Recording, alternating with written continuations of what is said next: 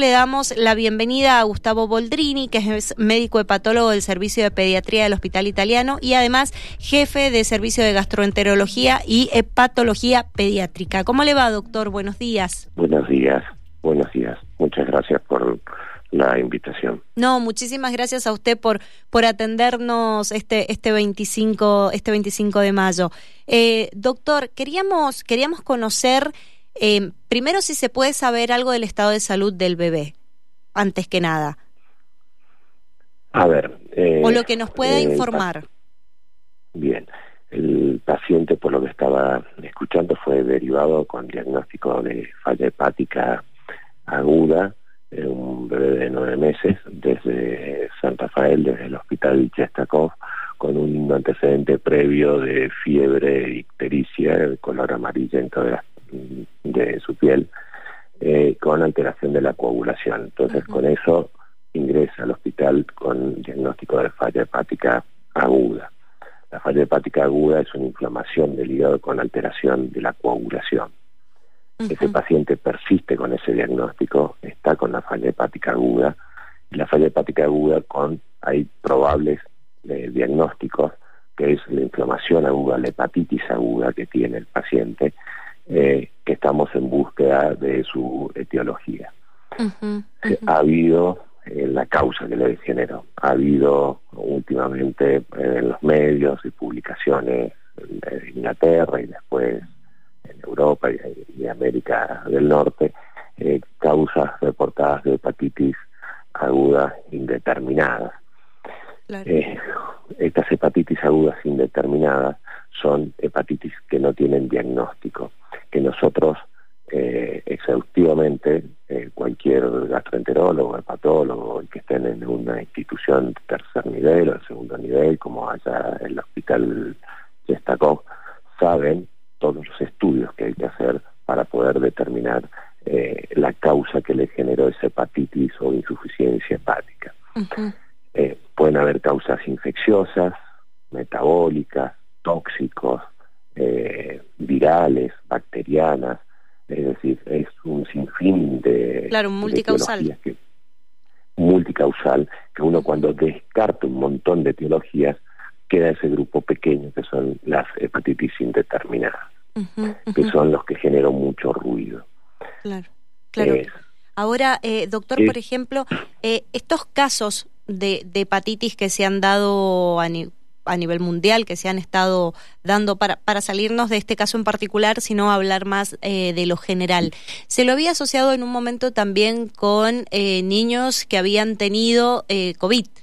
¿Esto, ¿Esto es viable, esta asociación, o puede llegar a ser también una causa? estos pacientes son pacientes muy graves y multifactorial puede ser, y puede ser una causa desencadenante eh, infección que hayan tenido, se relaciona el COVID con el adenovirus, se relaciona el adenovirus también que podría ser, pero en realidad nosotros siempre estamos muy eh, expuestos a las hepatitis indeterminadas y tenemos siempre un porcentaje de pacientes que se trasplantan que son de hepatitis indeterminada. Eh, obviamente que con todo esto de generado por el COVID hay múltiples causas que podrían ser gatillantes, como lo fue en alguna vez la hepatitis A, que era la principal causa de fallo hepático agudo hasta el 2007 que se instauró la vacunación y después eso se fue de como causa principal y se le atribuía la hepatitis A a la asociación con otras enfermedades como que gatillara y generara otras enfermedades. Esto está pasando un poco lo mismo con, con el COVID. Eh, pero me parece que hay que darle un poquito más de tiempo para poder eh, confirmar o descartar esto de que sea el causante del COVID de estas indeterminadas, las cuales siempre existieron, cada vez van siendo menos porque la medicina va aumentando sus posibilidades diagnósticas, pero están presentes. Creo que está muy bueno eh, este caso de este paciente que se derivó, que siempre hay pacientes que se derivan a centros de trasplante con estas eh, sospechas diagnósticas de hepatitis indeterminadas. En él, en este momento, se ha eh, ido descartando otras patologías eh, pero todavía no tenemos el diagnóstico de cuál es la causa que le ha generado esta falla hepática, primero una hepatitis y ahora está con una falla hepática. Doctor, buen día, Leandro lo saluda, ¿cómo, cómo está? Buen día, Leandro. lo consulto por los métodos o las conductas de prevención, si es que hay algunas que podemos tener al alcance de nuestra mano ante esta bueno hepatitis desconocida. Eh, creo que como para cualquier hepatitis hay varias cosas que uno tiene que tener en cuenta. Primero, el calendario de vacunación, en donde uno tiene que cumplirlos. Eh, el calendario de vacunación donde tenemos la hepatitis A, la hepatitis B. La otra es la higiene, la muy buena higiene de manos, porque eh, esto es la causa que muchas veces hace que se contagien pacientes con, con hepatitis. Otra es los cuadros virales que uno tiene normalmente cuadros virales eh, inespecíficos en esta época, respiratorios, rinovirus, adenovirus, etcétera, que generan estas enfermedades eh, respiratorias que van mejorando. Uno tendría con esto del COVID eh, incorporar todas las medidas de higiene de barbijo para no perpetuar este cuadro y no seguir contagiando. Y por último, me parece que todo cuadro con gastroenteritis, que genere un, diarrea, vómitos, que persista en el tiempo y que llame la atención en el sentido de poner el colorido de, las mucosas, es decir, de la piel o del, ojo, la, parte blanca del ojo, eh, que se ponga amarilla, eso tiene que alertar a la mamá o al papá que ve a su hijo así a consultar, consultar con un pediatra, el pediatra perfectamente sabe los pasos que tiene que seguir y el pediatra inmediatamente va a consultar con un hepatólogo después de los estudios respectivos que le tiene que hacer. Me parece que un nivel de alerta eh, dentro del primer núcleo que es la familia y, activar al pediatra y el pediatra al especialista, me parece que ahí acortamos bastante los tiempos en cuanto a la sospecha diagnóstica y el tratamiento oportuno en cada una de estas enfermedades.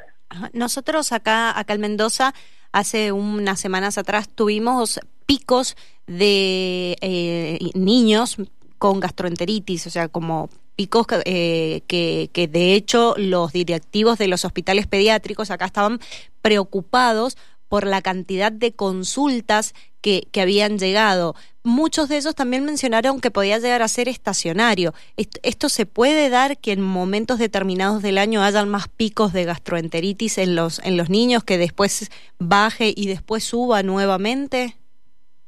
Totalmente, totalmente. Como los cuadros gastrointestinales que vos estás mencionando, también están los cuadros virales. Estamos en plena entrada de catarros y cuadros respiratorios en donde los hospitales pediátricos empiezan a estar llenos por patologías respiratorias que imposibilita que uno pueda internar a otros pacientes porque está lleno de bronquiolitis, de, de, cuadros de catarro de vía superior con fiebre y algunos más importantes, neumonía, entonces uno lo tiene que, internar. Sí, sí, sí, estamos ahora en una, un brote estacional de cuadros respiratorios entrando al invierno. Bien, doctor, para ir cerrando la, la entrevista, eh, si nos puede repetir entonces cuáles son las pautas de alarma para que el padre tome, padre, madre, tome a su hijo y lo lleve a eh, el hospital. Cuadros de gastroenteritis, de diarrea, vómitos, que no mejoran en el término de 24, 48 horas, esto con dolor abdominal, fiebre, que empiezan a notar manifestan eh, cuadros de eh, o en la piel amarillenta o en el globo ocular eh, en la parte blanca del globo ocular que se ponga amarilla los chicos no toleran los alimentos tienen que consultar a un servicio de guardia o con el pediatra de cabecera.